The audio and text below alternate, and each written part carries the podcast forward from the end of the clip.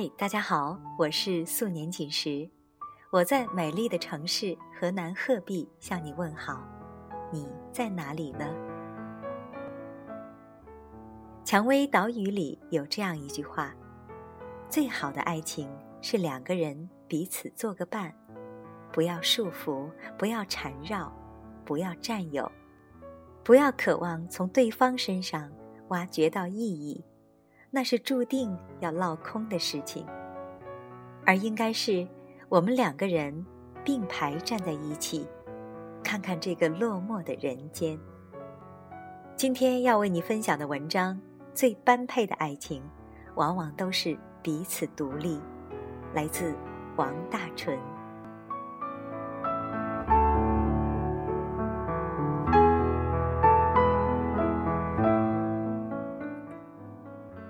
一个大学同学最近分手了。分手之后，他说：“我突然发现我没有朋友。我们在一起的时候，我的眼里只有他，我的世界都围着他转。可是，突然分手了，我只剩下我自己一个人。回想大学的时候，她每天都和男朋友在一起。”两个人一起上课，一起吃饭，一起逛街，一起去图书馆，一起去旅行。总之，时时刻刻都要黏在一起，如胶似漆。他之前有很多朋友，但是自从他恋爱之后，这些朋友都变透明人了。朋友们周五去聚餐，他说：“我不去了，我要和男朋友去看电影。”朋友们周末看电影，她说：“我不去了，我要和男朋友爬山。”朋友们一起去爬山，她说：“我不去了，我要和男朋友去海边。”朋友们去海边看日出，她说：“我不去了，我要和男朋友去吃饭。”总是如此循环，她总是把男朋友放在第一位。她说：“既然恋爱了。”两个人就要时时刻刻甜甜蜜蜜的在一起，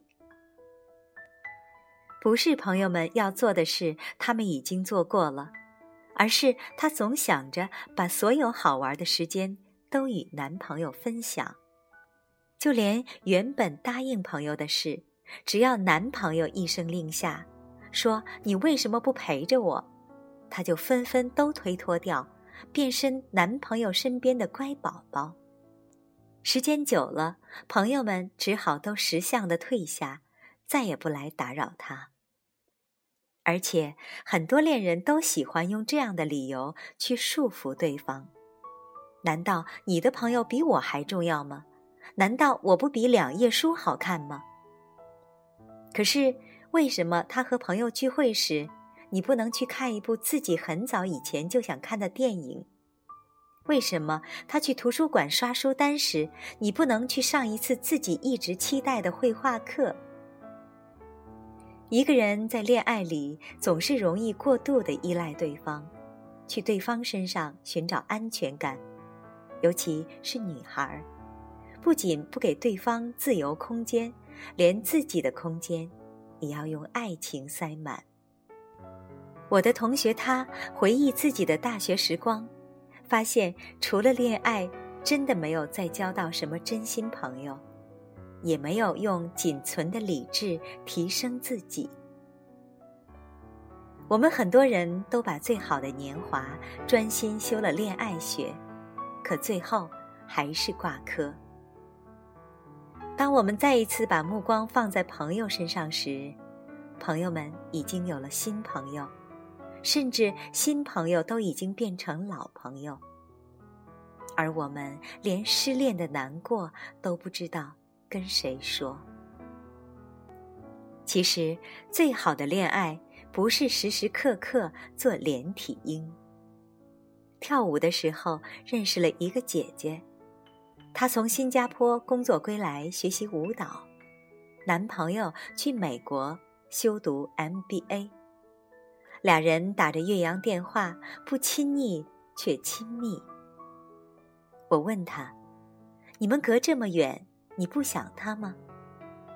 他说：“当然想啊，但是我们的恋爱，他教会我最多的就是如何在恋爱里保持独立。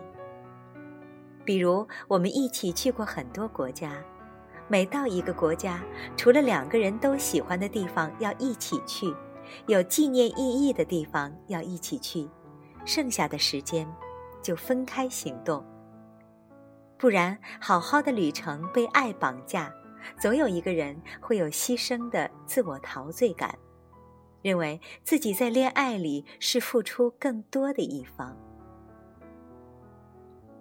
周末和空余时间，我们一般都在做自己喜欢的事情，不会要求对方必须做什么，不会说你必须陪我去逛街，你必须陪我去应酬。不过，我也偶尔任性，会提出一点点过分的要求。这次我说要回国学一年舞蹈，他想要去美国读书，也没什么，我们早就习惯了这一点。不是不想在一起，也不是不想念，可能我们都比较奇葩，觉得让对方做自己想做的事情，也是恋爱的一部分。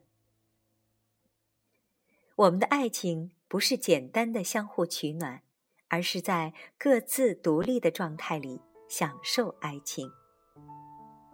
我们在爱情里也十分享受让对方做自己。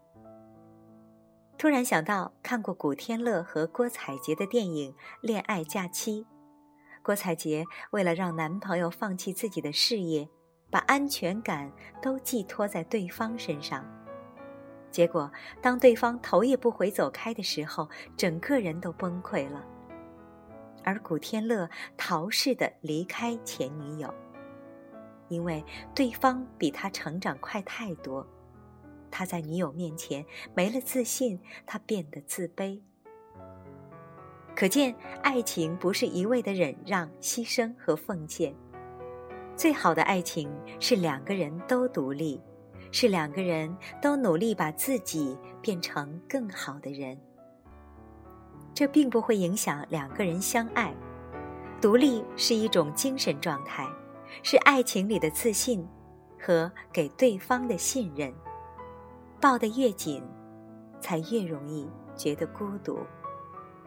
尤其是女人，温柔和独立自主从来都不对立。而对男人来说，爱不是控制与占有欲，而是我给你三百六十度全方位呵护，但是我尊重你的自由。就像《蔷薇岛屿》里有说，最好的爱情是两个人彼此做个伴儿。不要束缚，不要缠绕，不要占有，不要渴望从对方身上挖掘到意义，那是注定要落空的事情。而应该是我们两个人并排站在一起，看看这个落寞的人间。我爱你，不是因为你随时随地都能陪我，也不是你看起来像我的影子。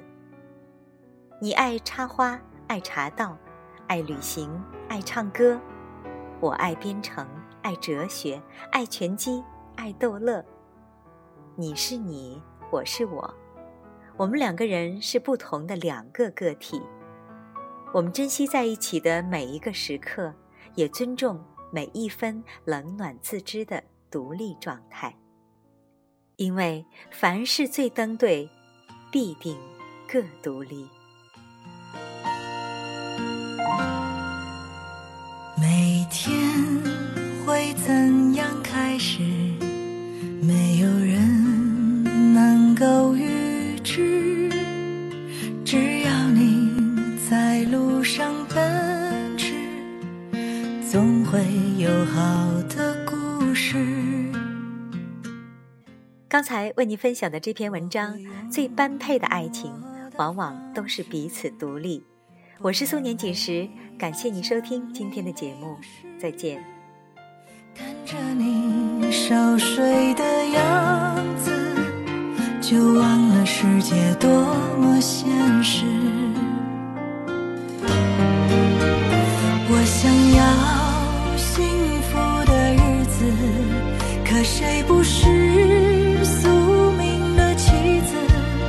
聚和散。